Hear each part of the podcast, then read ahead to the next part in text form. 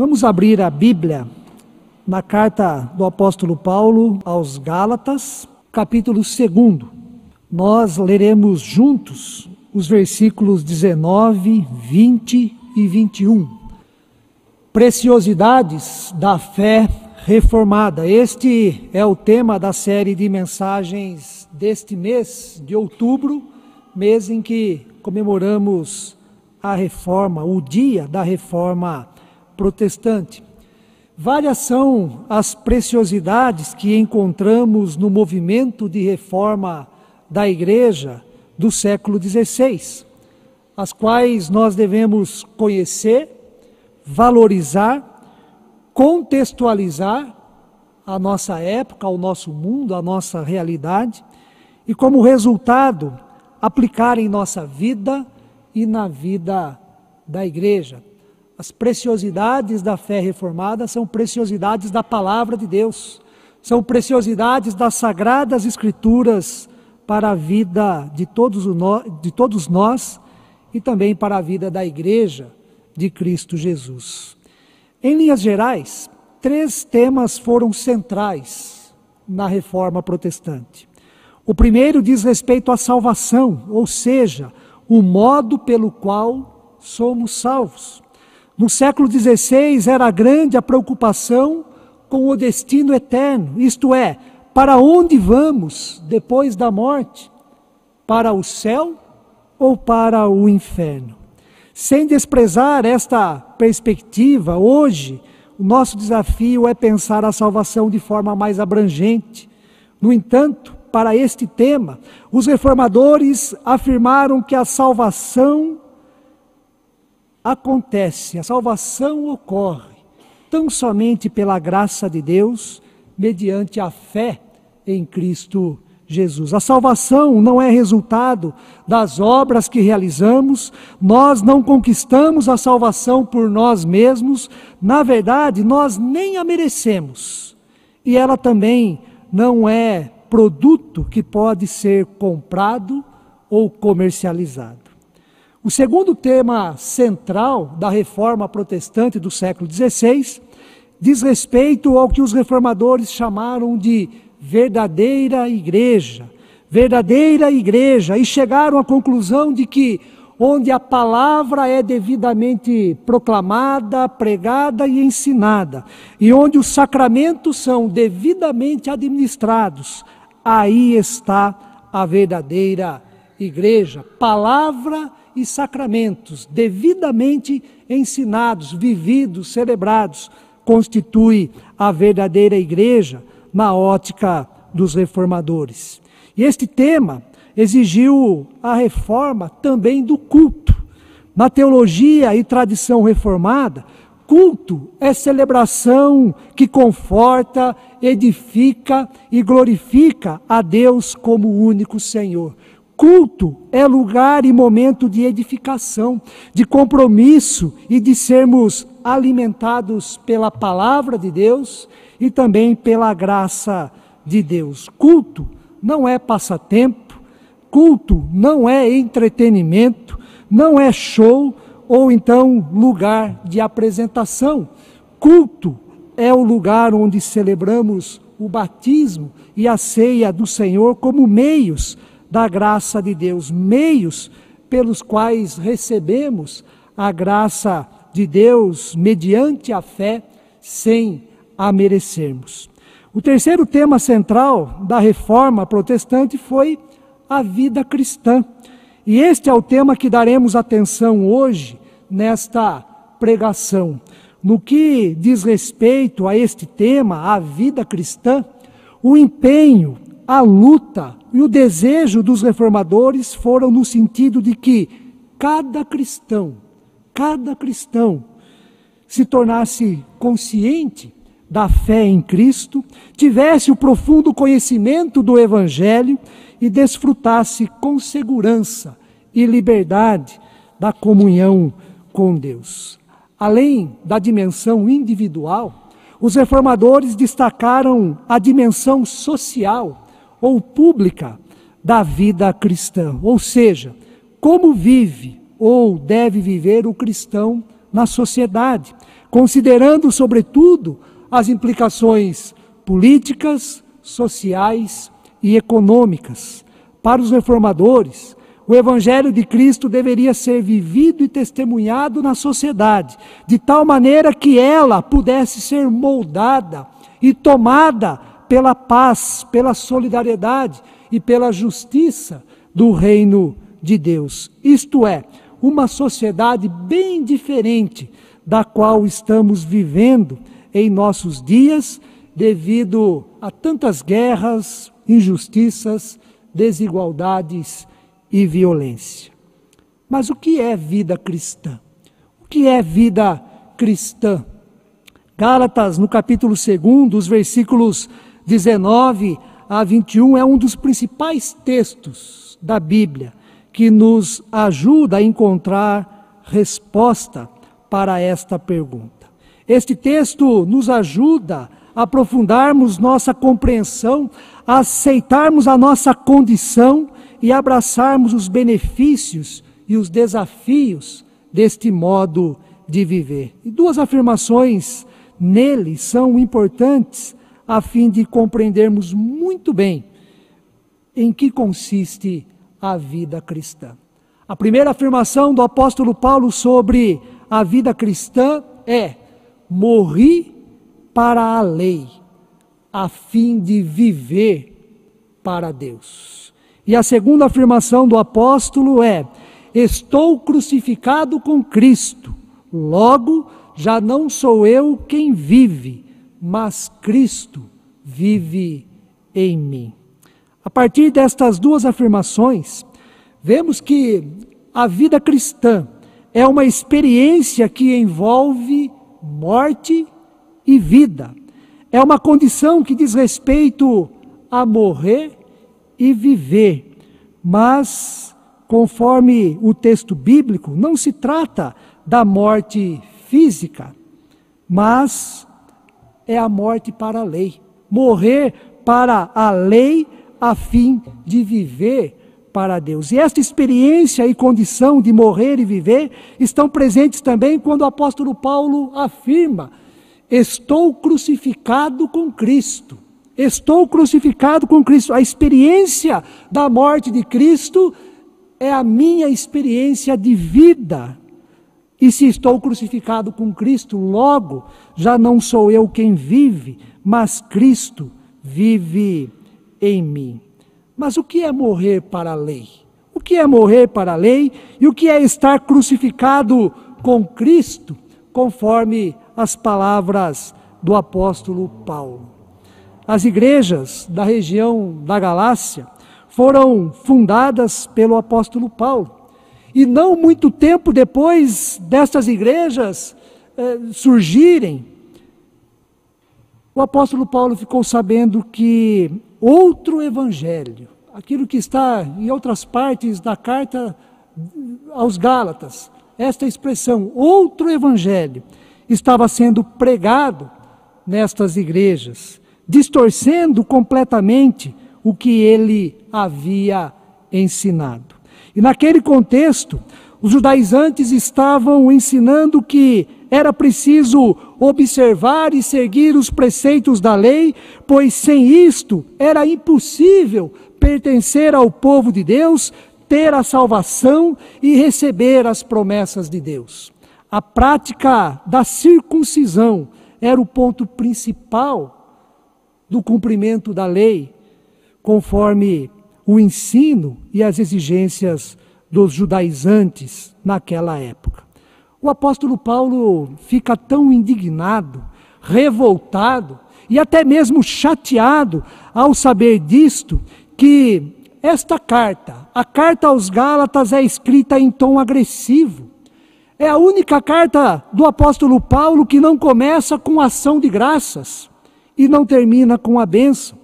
Percebemos a indignação e a revolta de Paulo na exortação que ele faz no primeiro capítulo da carta, os versículos 6 ao 9, quando ele escreve assim: Admira-me que estáis passando tão depressa daquele que vos chamou na graça de Cristo para outro evangelho, o qual não é outro, senão que há alguns que vos perturbam e querem perverter o evangelho de Cristo. Mas, ainda que nós, ou mesmo um anjo vindo do céu, vos pregue evangelho que vá além do que vos tenho pregado, seja anátema. Assim como já dissemos, e agora repito: se alguém vos prega evangelho que vá além do que recebestes, seja anátema, seja rejeitado com veemência, seja excluído da igreja, não seja digno de aceitação o ensino destes que andam pregando outro evangelho, segundo o apóstolo Paulo. Para Paulo, este outro evangelho era falso e deveria ser rejeitado. Ele é prejudicial, pois relativiza a obra de Cristo e ensina que somente a fé na graça de Deus é insuficiente, não basta. Por isto, a necessidade da observância, do cumprimento da lei. Aos Gálatas, Paulo reafirma que o Evangelho de Cristo não tem nada a ver com a lei, nem com qualquer tipo de comportamento ou pensamento legalista. Por isto, a carta aos Gálatas é escrita para expor a verdade do Evangelho, mostrar a suficiência da obra e da fé em Cristo Jesus e ensinar que a salvação, a nossa salvação, a minha e a sua, é tão somente, é exclusivamente pela graça de Deus em Cristo Jesus.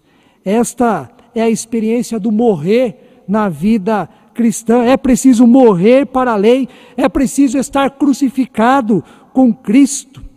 No entanto, o apóstolo Paulo nos ensina o outro lado da vida cristã o lado da vida. Se por um lado, vida cristã implica na experiência do morrer, não a morte física, como já disse, mas morrer para a lei, estar crucificado com Cristo. Por outro lado, a vida cristã aponta para o caminho da vida, da vida de Deus, da vida em Cristo a todos nós. É por isso que o apóstolo Paulo escreve que vida cristã Vida cristã é viver para Deus. É do apóstolo a seguinte afirmação: porque eu morri para a lei, a fim de viver para Deus. Ser cristão é ser nova criatura. Não há como ser cristão sem o novo nascimento, sem a metanoia, ou seja, sem mudança da mente e do coração, sem a transformação em nosso ser mediante o agir do Espírito Santo. A vida cristã se dá a partir do novo, do novo de Deus em nós, da novidade de vida que temos e encontramos em Cristo Jesus, o seu Filho. E uma vez que isto é realidade em todos nós, não há outro caminho senão o viver para Deus, o viver para a glória de Deus. Cabe então, irmãos e irmãs, a análise, a nossa reflexão, né, no seguinte sentido: o quanto está em nosso coração este propósito, o quanto nós carregamos isso em nosso dia a dia, viver para Deus, a nossa vida ser consagrada a Deus, à vontade de Deus, e aquilo que Deus tem para, para nós o quanto isso está introjetado em nosso coração, em, nosso, em nossa mente e faz parte da nossa vontade. Viver para, para Deus. Né? O quanto está em nossa família, o viver para Deus, em nosso trabalho, nos relacionamentos dentro e fora da igreja, o quanto está em nosso íntimo, o quanto o viver para Deus está em nosso tempo no tempo que nós temos. Colossenses, no capítulo 3, versículo 23, nos ensina que tudo, tudo quanto fizermos, devemos fazer de todo o coração, para o Senhor e não para homens. Viver para Deus não significa uma vida sem graça, chata, infeliz ou vazia. Deus não é contra a nossa humanidade, Deus não é contra a nossa felicidade, Deus não é contra os nossos sonhos, as nossas vontades. Deus é alguém que quer nos ensinar. Muitas vezes, corrigir, corrigir os nossos passos, corrigir os nossos pensamentos. E Deus é aquele que quer nos ajudar a fim de vivermos melhor. Ele nos ama e Ele quer o nosso bem. E diante dessa certeza, desta fé, nós nos voltamos a Ele com este desejo, este propósito que o apóstolo Paulo escreve, da nossa vida para Ele, viver para Deus. Morri para a lei a fim de viver para Deus. A segunda lição que nós extraímos do texto do apóstolo Paulo sobre a vida cristã é: vida cristã é Cristo vivendo em nós. Cristo vivendo em nós. O apóstolo Paulo nos dá bonito testemunho da sua vida cristã. Estou crucificado com Cristo, não de forma literal, é óbvio. Logo, já não sou eu quem vive, mas Cristo vive em mim. Esta é a essência da vida cristã, irmãos e irmãs. Cristo vive em mim. Não sou eu mais quem vive, mas Cristo vive em mim. A essência da vida cristã é Cristo vivendo em nós. E quando Cristo vive em nós, tudo aquilo que é próprio da nossa natureza humana e que se car caracteriza como pecado, que é o que é mal, o que é ruim, o que é injusto, perde espaço. Quando Cristo vive em nós, somos orientados pelo Espírito no caminho da verdade. Quando Cristo vive em nós, nos tornamos pessoas melhores melhor marido, melhor esposa, melhor companheiro, melhor vizinho, melhor colega de trabalho, melhor cidadão. Quando Cristo vive em nós, não há mais lei, mas sim liberdade. Não estamos mais sob o jugo da escravidão, pois foi para a liberdade que Cristo nos libertou. Quando Cristo vive em nós, crescemos em amor, estamos dispostos a amar, a perdoar, a viver em amor e testemunhar deste amor em nossos afazeres. Quando Cristo vive em nós, passamos a ser solidários com quem sofre, passamos a agir com respeito para com todas as pessoas e a dividir com quem precisa. Quando Cristo vive em nós, não geramos violência, não promovemos a discórdia, não aumentamos a inimizade, não agimos com preconceito. Quando Cristo vive em nós, dispomos os nossos dons e os nossos talentos para o louvor a Deus e para a edificação da igreja. Quando Cristo vive em nós, vivemos pela fé, vivemos em esperança, vivemos para a glória de Deus.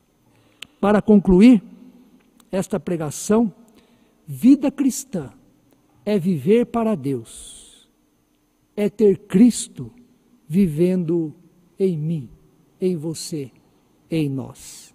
Vida cristã é crer na suficiência da obra de Cristo para a nossa plena comunhão com Deus e para a nossa salvação pela graça, mediante a fé. Vida cristã é viver o diferente, é viver o novo de Deus, é viver em novidade de vida.